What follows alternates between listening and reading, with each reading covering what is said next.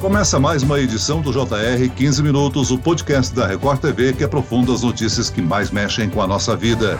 Faz um ano que a nota de 200 reais entrou em circulação e muitos brasileiros ainda não tiveram a oportunidade de ter uma delas na carteira. Também não são muitas, só 18% das notas produzidas pelo Banco Central estão disponíveis. E nesses 12 meses, a cédula também perdeu valor por causa da inflação de quase 9%. E hoje só compra o equivalente a 182 reais. Com a digitalização dos meios de pagamento, é mesmo necessário emitir mais papel moeda? Para entender isso, eu converso agora com o professor da Escola de Economia da Fundação Getúlio Vargas de São Paulo, Joelson Sampaio. Muito obrigado, Celso. E quem nos acompanha é o jornalista que produziu a reportagem sobre o aniversário da nota, Herbert Moraes. Seja bem-vindo, Herbert. Obrigado, Celso. Oi, professor. Ô, Herbert, você foi para a rua conversar com o pessoal e a nota do Lobo Guará é uma raridade mesmo? Muita é. gente só ouviu falar? É isso mesmo, Celso. É uma raridade, a maioria das pessoas nunca tinha visto a nota.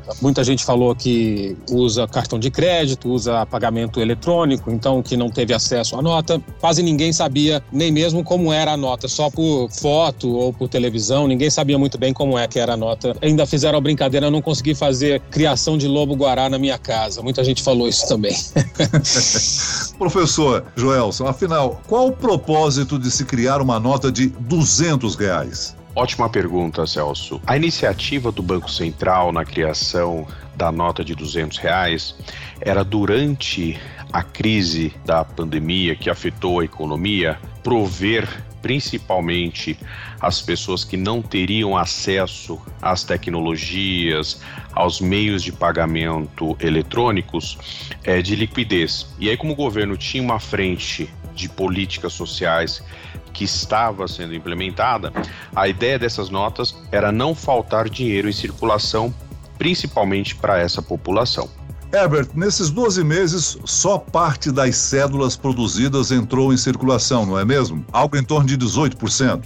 Exatamente, 18%. O governo federal gastou 113 milhões de reais para produzir essas cédulas. E apesar da maioria das notas não ter entrado em circulação, o Banco Central afirma que o ritmo de utilização da cédula de 200 reais vem evoluindo e que vai colocar em circulação gradual de acordo com a demanda. Resta esperar, né? Agora, professor, com a crescente digitalização, inclusive com a criação do Pix, que transfere dinheiro sem taxas, mas que tem causado alguns problemas aí de golpes, né? A tendência é de queda na circulação de moeda em papel? A tendência, Celso, é com o aprendizado da população, com o acesso da população a essas novas tecnologias, né, que facilitam os meios de pagamento, facilitam as transações, é sim impactar na circulação de moeda, ou seja, no dinheiro lá na ponta.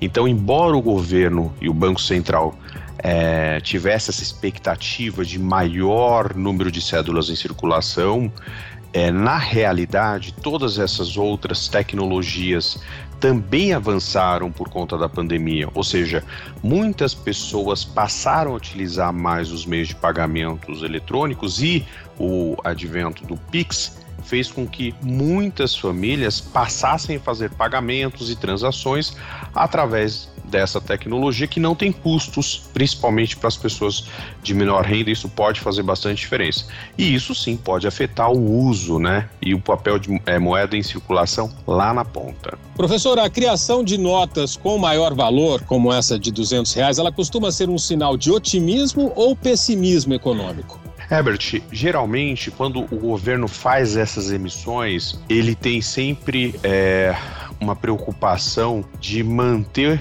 o dinheiro em circulação de forma que não falte moeda em circulação para as pessoas que a demandam. Então, quando ele fez essa emissão de notas de 200 reais, que é um valor maior, né? Ou seja, uma nota de 200 reais, ela representa para a família média brasileira bastante dinheiro. Ele tinha uma expectativa positiva de acesso a esse recurso. Só que na prática prática, ao mesmo tempo que ele tem essa expectativa de acesso, você tem uma concorrência de meios de pagamentos eletrônicos que também vão é, servir de base e muitos deles também têm uma questão de segurança, né? Quando a gente compara a nota de 200 reais, que é um valor bastante expressivo, com as tecnologias já acessíveis, elas também apresentam uma questão de segurança que pode, aí nesse caso, concorrer e roubar espaço do uso desse papel na economia. Vale lembrar, como você mesmo já colocou,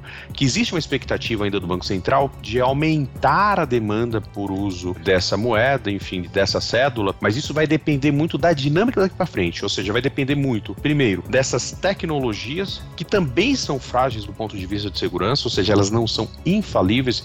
Já sabemos que tem um histórico aí de crimes também relacionados ao Pix. O governo tem procurado avançar, o sistema financeiro tem procurado avançar para reduzir, mas vai depender muito dessa dinâmica para a gente conseguir aí sim ter mais clareza se todo esse papel moeda criado vai entrar em circulação na economia. Professor, olha, 12 meses atrás, quando a nota de 200 foi lançada, o poder de compra dela era exatamente 200 reais, né? Hoje essa nota só compra o equivalente a 182 reais e dois centavos. O senhor pode explicar para a gente o que, que significa o poder de compra?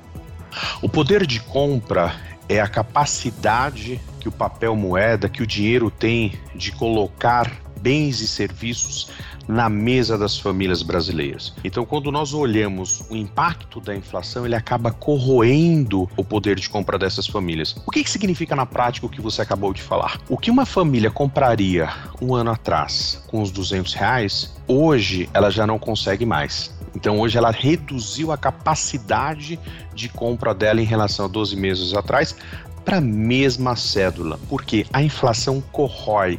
É como se ela fosse um tributo adicional, principalmente para as pessoas de menor renda, porque ela reduz a capacidade de pagamento dessas famílias. Então, quando a gente observa os mesmos 200 reais, 12 meses quando foi lançado e hoje, eles, ele não tem mais a mesma capacidade de compra. O que, que significa? No final do mês, sobra menos dinheiro no bolso do trabalhador. Professor Joelson, no passado, nossos avós guardavam dinheiro no colchão, né? Hoje em dia, deixar dinheiro parado em casa é um péssimo negócio, não é não? É um péssimo negócio, Celso, por dois motivos. O primeiro é o risco, né? De você é, eventualmente é, ter algum tipo de evento adverso. Enfim, hoje, infelizmente, a taxa de criminalidade no Brasil ela é alta e crescente. Mas mais do que isso, a questão da inflação. Quando a gente olha é, um nível de inflação que a gente tem hoje é, para o Brasil, né, hoje quando a gente olha o IGPM, a gente tem uma inflação quase próxima aos 20%. E vale lembrar que essa inflação é a inflação média, olhando o Brasil como um todo. Quando a gente olha na ponta, cada família tem sua inflação. Então, provavelmente, há famílias hoje nos ouvindo que tem uma inflação de 15, 20, 25%. Então, a inflação ela varia de acordo com as famílias. E aí, nesse caso, você guardar o dinheiro dentro de casa, você fica totalmente exposto à inflação. Quando você tem um banco, uma instituição financeira, você tem alguns mecanismos que podem auxiliar numa proteção contra a inflação. Agora, se apenas 18% das notas de 200 reais estão em circulação, nós podemos dizer que ela foi mal calculada essa necessidade, né? E por outro lado, há até uma tendência da Casa da Moeda ser licitada ou o governo dispensar a Casa da Moeda, que é responsável pela emissão das notas e de outros documentos. É uma tendência em função dessa utilização da moeda virtual? A emissão em si, em termos de preocupação de liquidez, as famílias terem seu recurso lá na ponta e não faltou dinheiro na crise, é, é importante. Eu acho que, que é uma atitude que, de alguma forma, o governo deveria realmente pensar e, e pensar aí numa forma de impressão de cédulas para um eventual risco que possa ter de falta de dinheiro lá na ponta, eu acho que é importante. A questão da quantidade, aí sim, eu acho que é, o grande ponto crítico é, dessa emissão. É mais do que a emissão em si, mas sim a quantidade. Talvez seja, fosse mais seguro, né, principalmente com esse paralelismo de tecnologias, com essa curva de aprendizado das famílias brasileiras ao uso né, de novas tecnologias de meio de pagamento, talvez fosse mais prudente você ter uma emissão muito mais modesta, entender essa curva e a partir daí sim fazer novas emissões. Esse é um ponto. Outro aspecto da privatização da Casa da Moeda.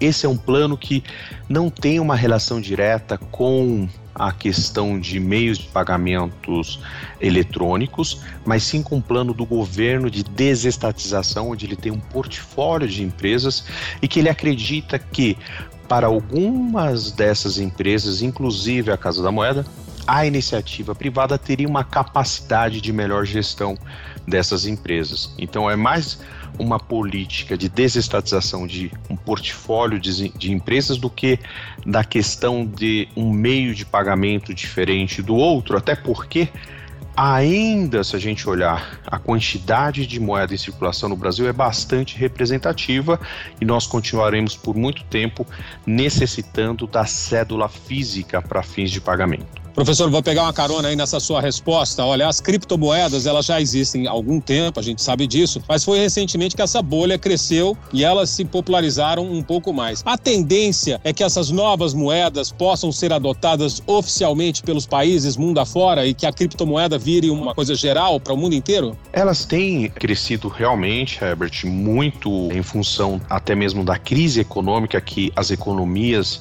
tem passado, então virou uma opção de investimento, né? Alto risco, alto retorno. Mas algo importante de salientar em relação às criptomoedas é que elas não têm a função de moeda. E por que, que elas não têm? Porque a moeda ela tem características intrínsecas. Uma é reserva de valor, a outra é medida de troca, ela serve como meio de troca. E a terceira seria um lastro, né? E as criptomoedas, elas nesse sentido não apresentam nenhuma dessas formas. Então o que que ela, na verdade, é, né? E o que que ela cumpre no mercado de capitais? Mais a função função de investimento, porque ela tem sim um alto risco, um alto retorno e tem expandido mundo afora como opção, principalmente no mercado financeiro, como mais uma alternativa. Mas, pegando um pouco o gancho que você trouxe, para a gente conseguir avançar, para ela deixar de ser só investimento, para ela começar a ser um meio de pagamento, a gente precisa, e o Banco Central Brasileiro já tem feito isso, avançar na questão de regulação. E aí sim, se a gente tiver uma expectativa de uma moeda regulada e aí com alguma espécie de lastro, ainda não será moeda, ainda não substituirá as outras moedas, mas ela terá uma função melhor de meio de pagamento. Mas por hora, ela é uma basicamente uma opção opção de investimento. Excepcionalmente, uma ou outra empresa tem utilizado Bitcoin da vida, uma criptomoeda para meios de pagamento, mas isso é uma coisa muito pontual que não caracteriza as criptos como meio de pagamento. Então ela não tem essa função que é essencial para a moeda. Pelo menos por enquanto, né? Exato, porque com o advento da tecnologia, com esses avanços nos meios de pagamento eletrônicos, isso pode mudar certamente.